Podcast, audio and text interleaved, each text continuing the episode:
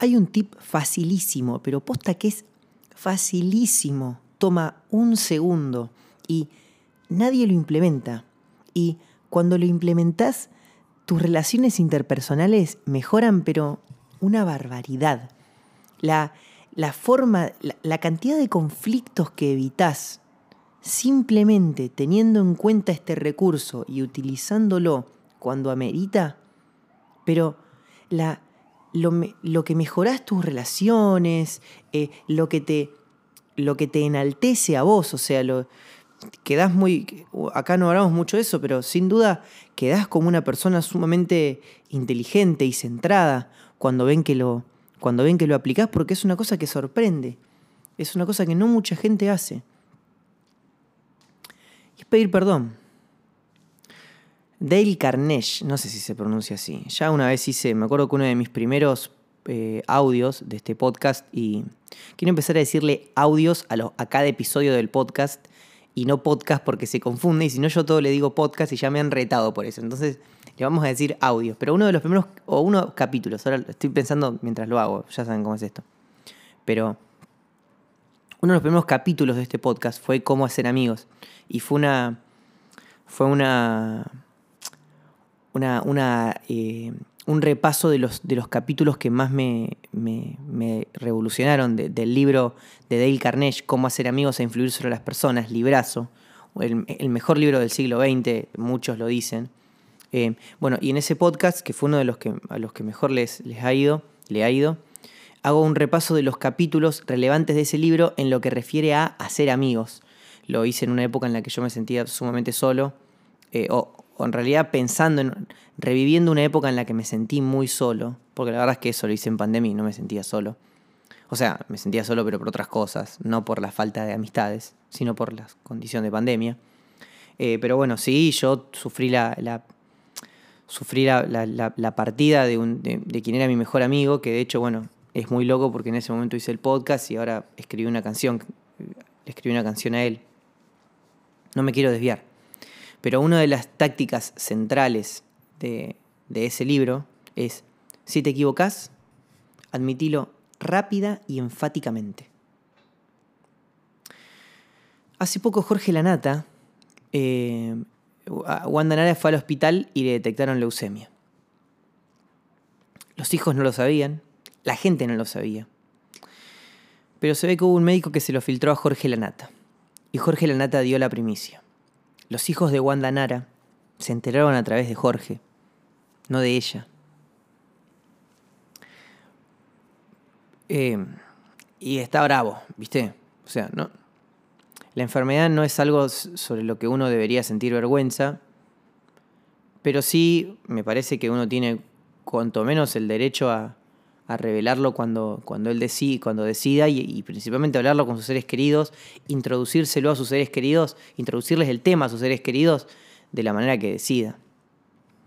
Yo creo que Jorge Lanata, o sea, a, mí no me hubiera gustado, a mí no me hubiera gustado, si yo fuera Wanda Nara me sentiría sumamente vulnerada por, por haber, porque Jorge Lanata haya hecho esa, esa primicia. Y obviamente a Jorge Lanata lo salieron a matar, lo salieron a matar. No es tanto, no quiero enfatizar tanto sobre esa acción, no me interesa ponerme en modo, en, modo juez, ¿viste? Pero sí me parece relevante eh, hablar de lo que hizo Jorge después, que fue en, su programa Periodismo para Todos el domingo, eh, salió a defender su posición. Salió a explicar por qué él hizo lo que hizo. Salió a justificarse, por qué no estuvo mal haber dado la, haber dado la primicia de que Wanda Nara tenía leucemia. Obviamente que los reyes salieron a matar. Y yo digo, ¿qué tan distinto hubiera sido que el tipo se levante en el programa y diga, che, me la mandé? Me la mandé, sí. Está mal. La mina, la mina tenía esta condición médica y, y yo pude haber sido más discreto, pude haber sido más respetuoso. Seguramente la primicia lo hubiera dado otro medio, pero hablando de él puntualmente, me la mandé, me la mandé. Yo el año pasado eh, fui a visitar la, tumba de Ricardo el, en el, parque, en el cementerio Parque Memorial. hizo un video diciendo, che, a ver si la tumba realmente está desmejorada, como dicen que está. Eh, fue un TikTok que se hizo re viral. Eh, y hasta salió Marta Ford a, criticar a los que comparten ese TikTok. A ver, me la remandé. Fue de re mal gusto ese TikTok. Yo estaba, yo estaba como muy, estaba con, mucho, con el exitismo muy alto porque recién estaba escuchando el, porque estaba escuchando ese, podcast que se llama em, Basta Chicos, donde hablan de la vida de Ricardo Ford. Y, y realmente yo no lo hice con mala intención. De hecho, a lo último, a ver, fue un, fue, fue un TikTok de mal gusto, hecho sin mala intención, pero fue un TikTok de muy mal gusto. Que si yo me, si yo me ponía dos minutos del lado de la familia, es verdad, o sea, estaba mal. ¿Qué hice? Pedí disculpas. En el momento en que vi que estalló el quilombo, medios locales de mi ciudad, yo soy de Comodoro Rivadavia, ¿viste? Medios locales de mi ciudad publicando la noticia y los, la gente de mi ciudad poniendo, no, este TikToker de mí, TikToker. Me molesta que me digan TikToker y no músico. Eso, eso me, me molesta más eso que me puten que, el hecho de que me barde. ¿Qué hice? Hice un video explicando puntualmente, puntualmente, enfáticamente, em, enfáticamente todo lo que hice mal. En todo lo que me equivoqué vinculado a eso. No lo tengo a mano, lo tendría que tener a mano. Ahora estoy abriendo TikTok. Porque si, si lo puedo encontrar rápido, se los muestro. Y si no, no importa porque no atañe al detalle de la cuestión. Pero ¿por qué me interesa mostrárselos en detalle? Porque a esto digo con rápido y enfáticamente. Te la mandás, ni bien te das cuenta que te la mandás, pedís disculpas. Esa es la primera parte, la parte de decir rápido. Ni bien te la mandás, pedís disculpas. Lo admitís rápido. Y enfáticamente, que es el segundo concepto de Dale Carnegie. Dale Carnegie dice, cuando te la mandás, ¿cómo tenés que pedir disculpas? Rápido y enfáticamente. Rápido es no esperes. Ni bien te la mandás, ni bien te la mandás, pedís disculpas. Punto número uno. Y enfáticamente recorriendo en detalle todo lo que hiciste. O sea, explicás en detalle en todos los aspectos que te la mandaste. Entonces, no sé, yo en ese momento ahí estoy estoy scrolleando para abajo, yo estoy reteniendo al macho, ¿viste? Como dice la faraona, o sea, mientras busco, mientras encuentro el TikTok, eh, Voy bajando, bajando, bajando a ver si, a ver si lo encuentro. Pero enfáticamente se refiere a que todas las cosas en las que sentí que me la mandé, las mencioné. O sea, no dejé nada, no dejé absolutamente nada al azar. Todo en lo que sentí que me había mandado una cagada. O sea, todo lo que hice alrededor de ese TikTok que implicó eh, la visita a la tumba de Ricardo Ford, todo lo que sentí de ese TikTok que estuvo mal, lo dije. ¿Y cuál fue el resultado? Ah, estuvo el que... Si vos ves los, comentarios del TikTok, resulta fascinante analizarlo desde la, desde la dinámica social. Acá lo encontré. Se los voy a, se los voy a mostrar. voy a, o sea, voy a reproducirlo y les voy a mostrar. A ver. Chicos, subo este video porque Marta Ford me mencionó en sus historias, sensibilizada por el TikTok que subí yendo a visitar eh, la parcela de su viejo, de Ricardo Ford, y tiene razón, me la mandé, metí la pata. Primero porque no fui suficientemente claro que el tema del césped no tiene nada que ver con la familia, el mantenimiento del césped es responsabilidad del cementerio parque. Pero además, independientemente de la figura pública que sea Ricardo, imagínate vos que estás viendo este video que vayan a filmar la tumba de tu viejo. No te gustaría, tenés derecho a haberte sensibilizado por eso. Así que cuando uno se equivoca, tiene que reconocerlo y pedir disculpas. Y yo me la mandé. Pido disculpas a quienes se pudieron ver afectados por el video y obvio que ya lo borré. Chicos, subo este video. ¿Entienden? ¿Qué es lo que pasó? No solamente lo hice rápido, sino que pedí disculpas enfáticamente, que esa es la, esa es la segunda dimensión en la que Dale Carnegie dice que tenemos que, trabajar nuestro pedido de disculpas. Eh, y, lo que, y lo que pasa en los comentarios es que los, la mayoría de los comentarios dicen, tenés razón, o sea, te, acepto las disculpas, te acepto las disculpas. Y, y, y bueno, no te conozco, pero habla muy, bien de vos, estoy recorriendo. Y normalmente, eh, normalmente, el que, el que aún, el que respondiendo mi pedido de disculpas me sigue bardeando, eh, como, no, pero ¿cómo vas a firmar la tumba? Tiene un montón de, de respuestas a su comentario diciendo, bueno, pero pidió disculpas, ¿qué más va a hacer? Porque en realidad todos lo entendemos. Somos seres humanos, nos la, podemos mandar.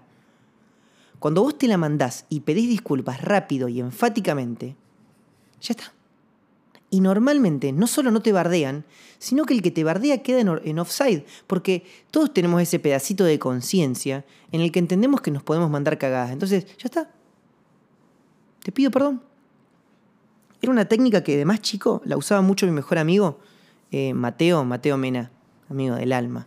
Estuvo mucho tiempo viviendo en el exterior y lo extrañé un montón. Íbamos en el auto y cuando él se mandaba una cagada en el auto y algún otro eh, conductor le tocaba bocina, eh, él le decía, sí, perdón, me la mandé, te pido disculpas. El tipo quedaba, ¿por qué no, no lo puedes seguir puteando? Ya te pidió, ya te dio la razón. Ya te di la razón. A todos los que me estaban puteando porque me la mandé con el video de Ricardo Ford, les di la razón. Sí, tienen razón. Entonces, ¿qué más vas a decir? Lo anulás. Y normalmente dejas abierta la puerta para que el otro también se vulnerabilice. Que eso es lo que dice Cartole en el libro El Poder de la Hora. Cuando vos, cuando vos te vulnerabilizás, que es abrís tu ser, porque todos somos vulnerables, abrís la ventana también, creás un campo de energía para que el otro también se vulnerabilice. Si vos pedís disculpas y reconoces rápido que te la mandaste y enfáticamente en qué puntos te la mandaste, si vos abrís la puerta poderosísima de esa vulnerabilidad tuya, el otro también se vulnerabiliza, y el otro también se, identifica con los momentos en los que él mismo se mandó una cagada. Eh, dejo, esto, dejo esas dos cosas porque digo, como el tipo se comparaba con Jorge Lanata, ay, ella. No, no, pero bueno, a ver, dejo estos dos claros ejemplos de, de personas mandándosela y poniéndome a mí de ejemplo, eh, de personas mandándosela yo, Jorge Lanata y yo, y de cómo metiéndose con la vida personal y con un tema sensible, como es la tumba donde está tu viejo y una, una enfermedad grave. Digo, dos personas metiéndose con un tema sensible, pero en, en mi caso, al toque me di cuenta que tenía que eh, responderlo, pedir disculpas rápido y enfáticamente. Y se terminó el tema ahí. Se terminó el tema ahí. Es un tip que nadie usa porque hay que vencer ese primer impulso del ego que es eh, querer defender nuestra posición. Em, ¿Cómo se llama este? Chopra, en las siete leyes universales del éxito, dice, ¿a quién estás defendiendo? Esa frase me requedó. No, no leí el libro, escuché el audiolibro. ¿A quién estás defendiendo? ¿Qué estás defendiendo? Si te la puedes mandar, te puedes mandar una cagada, sos un ser humano. Entonces, me, pareció muy bueno este ejemplo, como diciendo, loco, si te la mandás, pedí disculpas. O sea, este podcast se puede resumir, este episodio del podcast se puede resumir en eso. Está todo bien, te la puedes mandar. Si te equivocás, si te mandás una cagada, admitilo rápido y enfáticamente. Te amo, marmota. Hasta el próximo episodio. Para, para, para, que me dijeron que tenía que. No, no, hasta el próximo episodio de las pelotas.